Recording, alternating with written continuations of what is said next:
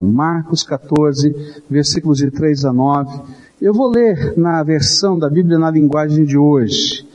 Jesus estava no povoado de Betânia, sentado à mesa na casa de Simão, o leproso, e então uma mulher chegou com um frasco feito de alabastro, cheio de perfume de nardo puro, muito caro, e ela quebrou o gargalo do frasco e derramou o perfume na cabeça de Jesus, e alguns que estavam ali ficaram zangados e disseram uns aos outros, que desperdício! Esse perfume poderia ter sido vendido por mais de 300 moedas de prata que poderiam ser dadas aos pobres.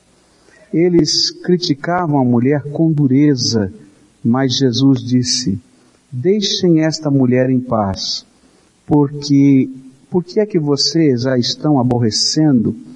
Ela fez para mim uma coisa muito boa, pois os pobres estarão sempre com vocês e em qualquer ocasião que vocês quiserem poderão ajudá-los, mas eu não estarei sempre com vocês. Ela fez tudo o que pôde, pois antes da minha morte veio perfumar o meu corpo para o meu sepultamento. E eu afirmo a vocês que isto é verdade em qualquer lugar do mundo onde o Evangelho for anunciado, será contado o que ela fez e ela será lembrada. Oremos ao Senhor. Pai querido, nós estamos celebrando o Teu nome, nós estamos lembrando das Tuas promessas, nós estamos aqui para dizer que o Senhor é tremendo, que o Senhor é maravilhoso. E eu sei, Senhor, que qualquer palavra que dissermos é pequena demais diante da tua glória, diante da tua grandeza, diante da tua sabedoria, diante do teu poder, diante do teu amor. E é por isso, Pai, que em nome de Jesus eu quero te pedir que o Espírito Santo de Deus esteja aqui falando conosco. O Senhor esteja trabalhando em cada coração, louvor, adoração, e que nós possamos, Senhor, desfrutar da presença do Senhor, do poder do Senhor e da bênção do Senhor no meio do teu povo. Escuta, Deus, a nossa oração. Nós clamamos em nome de Jesus. Amém. Eu queria falar sobre o verdadeiro louvor. Falar sobre gratidão e louvor a Deus faz com que a gente pense no que significa o verdadeiro louvor o que significa dar graças a Deus, engrandecer o seu nome, o que significa e o que acontece conosco enquanto nós estamos adorando na presença do Senhor, desse Senhor tremendo, desse Senhor maravilhoso. A primeira coisa que eu aprendo com esta cena da Bíblia, que é uma das que eu mais aprecio, e toda vez que eu me imagino adorando a Deus, eu quero me colocar na posição desta mulher. E toda vez que eu me imagino, eu desejo engrandecer o nome do Senhor, eu gostaria de estar sentindo o que aquela mulher sentiu e de estar vivendo o que aquela mulher viveu, porque eu entendo que Deus permitiu que esse trecho estivesse aqui na palavra e que ele nunca fosse esquecido, como foi profetizado, e que em qualquer lugar do mundo nós pudéssemos ouvir do nome dessa mulher e desse ato para que nós aprendêssemos o verdadeiro louvor. O verdadeiro louvor é reação, não é ação. O verdadeiro louvor, ele é resposta, não é pergunta porque alguma coisa já aconteceu que nos fez cair aos pés do Senhor outra vez. E para mim essa é uma das cenas lindas, onde o verdadeiro louvor vinha de um coração tremendamente agradecido. Meus irmãos, o que aconteceu aqui, João vai explicar com um pouco mais de detalhes, é que essa família tinha passado por uma grande tribulação, por um grande problema. O seu irmão Lázaro, não é? irmão de Marta e Maria, havia morrido, havia sido sepultado quatro dias no sepulcro. E aí Jesus chega naquela casa. E a grande pergunta é a pergunta da angústia, do desespero, de quem viveu uma tragédia. Senhor, por que que o Senhor demorou tanto para aparecer? Senhor, por que que agora é que o Senhor aparece, não no momento da angústia, para que pudesse haver algum tipo de esperança ou livramento? E interessante é que o Senhor Jesus vai até o sepulcro e faz algo imponderável, inimaginável, tremendo. Ele diz, abram a sepultura. Já pensou alguém chegar atrasado no enterro e dizer assim, vamos ao cemitério? Isso até que é normal. Diz assim, chegar para o coveiro e dizer assim, por favor, abra a sepultura para mim. Já pensou? Tira o caixão, abre a tampa, quatro ou cinco dias depois. Não é lógico. E aí eu vejo a tremenda autoridade do Senhor Jesus, só Jesus para fazer isso. Porque as pessoas abriram a sepultura. E o que acontece é que Jesus dá um brado, diz a Bíblia. Lázaro, vem para fora. E uma das cenas mais incríveis, eu acho que o povo que viveu naquele tempo, naquele contexto, nunca mais esqueceu aquele homem ligado pelas faixas, porque esse era o jeito de enterrar naquele tempo, quase que embalsamando, né? Passando aquelas faixas todas no corpo, ele vem pulando, saltitando para fora do sepulcro, quatro dias depois de enterrado. E toda a cidade fica sabendo disso. E aquilo se espalha no contexto da região. Jesus vai embora.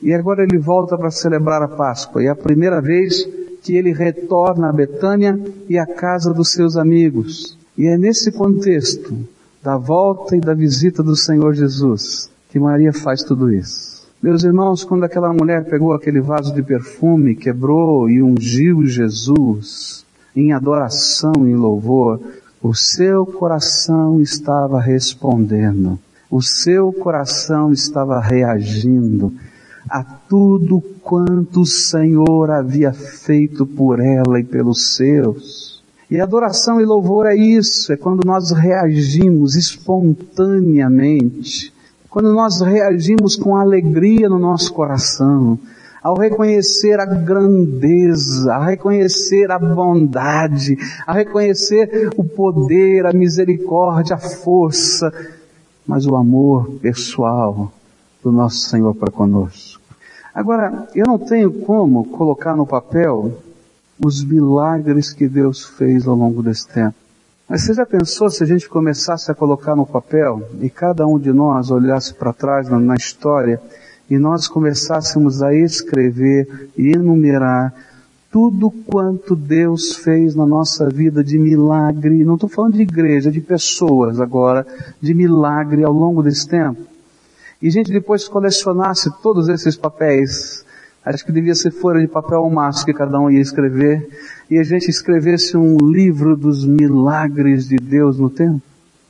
Eu não posso sair daqui sem dizer que esse meu Deus é tremendo. Eu não posso sair daqui sem dizer que esse meu Deus é incrível.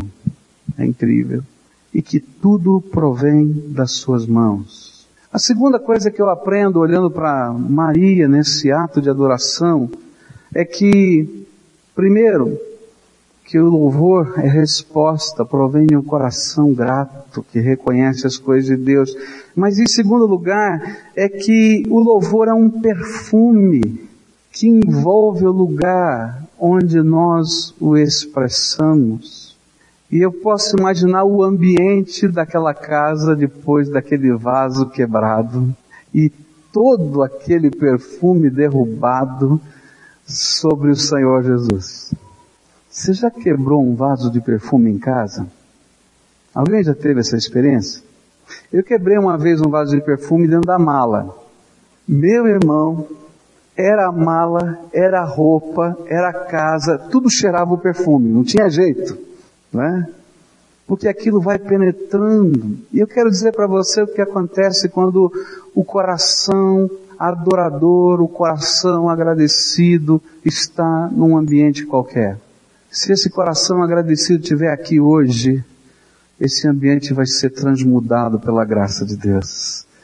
E o perfume da adoração vai envolver o povo do Senhor aqui nesse lugar. E eu quero dizer para você mais onde o perfume da adoração está, nós não somente somos incomodados ou tocados ou percebemos isso, mas há um mover da graça de Deus que envolve esse lugar. Eu queria dizer para os irmãos, a Cruz tem falado sobre a glória de Deus dentro do templo. O sentimento que eu tenho no meu coração é que a glória de Deus dentro do templo vai, vai permear o ambiente dessa cidade. Mas não pela beleza dos parafusos, gente. Nem pela quantidade de tinta. Mas porque vai haver louvor no coração de um povo que celebra Jesus. E o perfume da adoração vai se exalar. E vai ter gente ouvindo os louvores aí da sua casa dizendo o que é que está acontecendo nesse lugar. Eu gosto quando a gente encontra um vizinho aqui seja ele quem for, ele diz, mas que movimento tem essa igreja? Eu sempre fico curioso, eu queria saber o que está acontecendo. Ele diz, desce da sua casa e vem. Porque o perfume chega lá. Porque a graça de Deus está se espalhando. Mas eu quero dizer que isso não acontece num lugar desse ambiente apenas, mas quando o perfume da adoração está na minha vida e na tua vida, nós vamos levando o bom perfume de Cristo, diz a palavra de Deus, por onde quer que nós estejamos andando e esse perfume se espalha aonde o povo de Deus está. A terceira coisa que eu aprendo quando eu olho para esse trecho da palavra de Deus é que o verdadeiro louvor vai provocar em nós algumas atitudes que não são muito comuns e que talvez algumas pessoas não possam vivê-las e não possam compreendê-las e não possam entendê-las porque não estão vivendo o verdadeiro louvor. A palavra de Deus me impressiona no verso 8. Você já prestou atenção nessas palavras? Na linguagem de hoje é mais forte ainda. E diz assim, ela fez tudo o que pôde. Mas eu gosto dessa expressão, ela fez tudo o que pôde. E o que acontece é que o verdadeiro louvor vai movendo o nosso coração a ponto de nós dedicarmos o nosso tudo e o nosso melhor ao Senhor sem peso dentro da alma. Uma das coisas que impressiona o meu coração é Malaquias capítulo 1. Malaquias capítulo 1 tem um diálogo muito interessante entre o Deus Todo-Poderoso e os seus adoradores. E ele está dizendo como que respondendo ao coração dos adoradores, dizendo, olha, é tão duro te adorar, Deus. É tão pesado te adorar, Deus. É tão complicado te adorar, Deus. Olha, eu tenho que separar esse cordeirinho. Olha, eu tenho que fazer aquilo. Olha, eu tenho que estar no culto. Olha, eu tenho... E de repente o Senhor faz a seguinte pergunta para os adoradores. No que eu tenho lhe cansado? E em que lhes tenho sido pesado? Queridos irmãos, a pergunta que eu queria fazer é, no que Deus tem lhe cansado? E no que Ele tem sido pesado para você?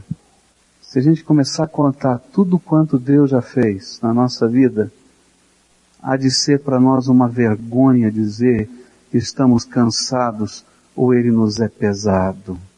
E é por isso que o verdadeiro adorador, ele não faz conta. Ele não faz conta. Ele tem prazer em adorar o Senhor com a sua vida, em adorar o Senhor com seus bens, em adorar o Senhor com os seus dons, com o seu tempo, com o seu talento, porque Ele quer, Ele quer agradar o Senhor da sua alma e Ele faz tudo o que pode. A minha pergunta é, você já foi movido pelo Espírito Santo de Deus a fazer tudo o que você pode ao Deus que tem derramado graça, misericórdia, bênção e paz, tantas coisas na sua vida. Quarta coisa que eu aprendo nesse texto vai me ensinar que o verdadeiro louvor tem um foco central. E o foco central é o Senhor que merece adoração. Tem um monte de gente naquela sala, naquele local, e de repente vem Maria, trazendo o seu tudo, o seu mais precioso, o seu perfume caríssimo, que era guardado por uma virgem para o dia do seu casamento e para a noite de núpcias, que custava um ano de trabalho de um trabalhador normal. um ano de trabalho para comprar aquilo, que era tão importante como se fosse o dote numa cultura que usa o dote. E ela então traz o seu tesouro e vem entrando na sala com o seu tesouro. E chega à presença do Senhor e quebra o gargalo daquele vaso que só podia ser usado uma vez. E derrama todo o conteúdo daquele perfume sobre o Senhor Jesus em adoração, em louvor. E de repente, nesse contexto todo, a gente descobre que essa mulher não enxergou mais ninguém que estava ao lado. Ela tinha um foco central. E o foco central era o Senhor. Ela foi na direção dele, ela derramou aquilo para ele, ela o adorou, ela o ungiu, ela o honrou com toda a sua vida. Agora é interessante que a Bíblia vai nos dizer que os adoradores sinceros, que têm boa doutrina, que querem seguir a Deus, mas que não entenderam a dinâmica da adoração, são bons religiosos, mas não entenderam a dinâmica da adoração, nunca têm um foco central. E Jesus falou sobre isso no capítulo 7 do Evangelho de Marcos, quando ele disse para os fariseus que em vão eles louvavam ao Senhor, que com os lábios eles adoravam, mas o coração se afastava para longe do Senhor. E quando você olha para aquele texto, você vai descobrir que o foco daqueles homens não estava em Jesus. Jesus estava fazendo milagres, coisas extraordinárias, mas se você olhar aquele texto, a Bíblia vai dizer que eles estavam preocupados porque os discípulos de Jesus não tinham lavado a mão para almoçar. Não é isso que está na Bíblia? O verdadeiro louvor tem um alvo e um foco. É o Senhor da glória. E eu estou pouco ligando o que está acontecendo em volta. Eu não quero saber se as pessoas vão gostar ou não vão gostar, se a minha família vai aplaudir, vai criticar, se os meus irmãos vão entender ou não vão entender a dedicação da minha vida. O que eu quero é ser reconhecido, ser visto e honrar o Senhor da minha vida, porque eu faço para Ele e para a glória dele. Agora, quando eu estou olhando a mão do outro, ou o perfume que foi desperdiçado, ou o dinheiro que foi gasto, sinto muito. Você não entende nada de adoração e louvor. Por isso, a quinta coisa que eu aprendo nesse texto é, nem tudo que aparenta ser louvor ou piedade é verdadeiro louvor. E eu diria, cuidado, as aparências enganam. E aí eu vou colocar Judas nessa história. E é interessante que esse texto não fala só de Judas. Em João fala só de Judas. Mas esse texto fala que todo mundo foi na onda de Judas. Judas puxou a conversa e os discípulos foram atrás. Que desperdício! E é tão interessante que na noite em que Jesus foi traído por Judas, a congregação ainda achava que o homem era tremendamente piedoso, porque ele estava saindo antes da reunião para cuidar dos pobres.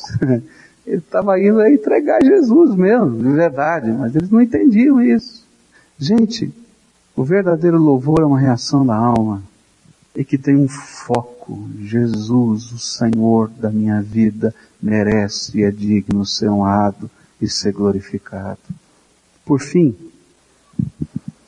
o verdadeiro louvor é bendito e nunca é esquecido pelo Senhor que recebe esse louvor, essa adoração.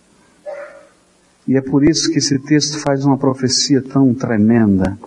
A profecia é que em qualquer lugar do mundo onde o Evangelho fosse pregado, todos saberiam a respeito do verdadeiro louvor. A minha motivação é servir a Jesus de toda a minha alma. O meu prazer é honrar o nome do meu Senhor. A minha alegria é obedecer tudo quanto Ele manda. E eu sei que enquanto nós estivermos fazendo isso, milagres de Deus vão continuar acontecendo. E tremendos milagres espirituais. Como vidas sendo transformadas e salvas no poder de Deus. Agora, o meu alvo pessoal é que Jesus seja o foco da minha vida. E tudo quanto fizer, eu quero fazer sabendo que Deus tem colocado isso como alvo para mim. Eu quero dizer que Deus é poderoso para fazer muito mais abundantemente além daquilo que você pode pedir ou pensar. Mas o que Ele deseja é que você seja um adorador da sua vida. E que o seu tudo e o seu melhor sejam devotados a Jesus. O resto Ele vai fazer. Porque Ele é especialista em milagres. Mas o teu alvo não pode ser o tudo. O teu alvo tem que ser o Senhor. Eu quero dizer que nós, servos de Deus, temos um bom desejo no coração, muitas vezes, de honrar o Senhor com a nossa vida. E estamos ouvindo o convite de Jesus a nos chamar, a nos dizer, olha, eu quero o seu tudo, eu quero a sua vida toda no altar, como compromisso, como adoração. E nós estamos dizendo, Senhor, tudo bem, mas primeiro, sabe o que eu aprendi na vida? Aquele que tem um chamado missionário, eu já vi várias vezes isso acontecer, e diz assim, pastor, Deus me chamou para obra missionária. Eu vou me aposentar. Quando eu me aposentar, eu vou dedicar o resto da minha vida ao Senhor. Gente, eu nunca vi isso acontecer. Porque se ele não dedicou o começo da sua vida, não vai dedicar o fim da sua vida. Ele sempre, sempre vai ter alguma coisa a fazer. Mas eu sinto que Deus nos chama a sermos o seu povo. E é como Maria nos quedarmos aos pés de Jesus e colocarmos o nosso tudo e o nosso melhor como uma reação, como uma resposta do tudo e do melhor da graça de Deus que tem sido derramado sobre a nossa vida, sobre a nossa história, sobre as nossas coisas, sobre o nosso coração, sobre a nossa família, que você não consegue nem pôr no papel. Ele é digno do nosso louvor. Tem gente que imagina que pode fazer alguma coisa por Deus. Eu quero dizer para você que Deus não precisa de nada. Sabia? E eu vou dizer uma coisa para você. Não pergunte a Deus se Deus quer alguma coisa. Porque quem adora e dá um presente, não pergunta para a pessoa se ele quer ganhar o presente. Ele vai dar e não como um peso ou como obrigação, mas faz porque adora e serve com alegria. E aí, meus irmãos, essa é oferta, essa é adoração, esse é o louvor que mexe com o coração de Jesus.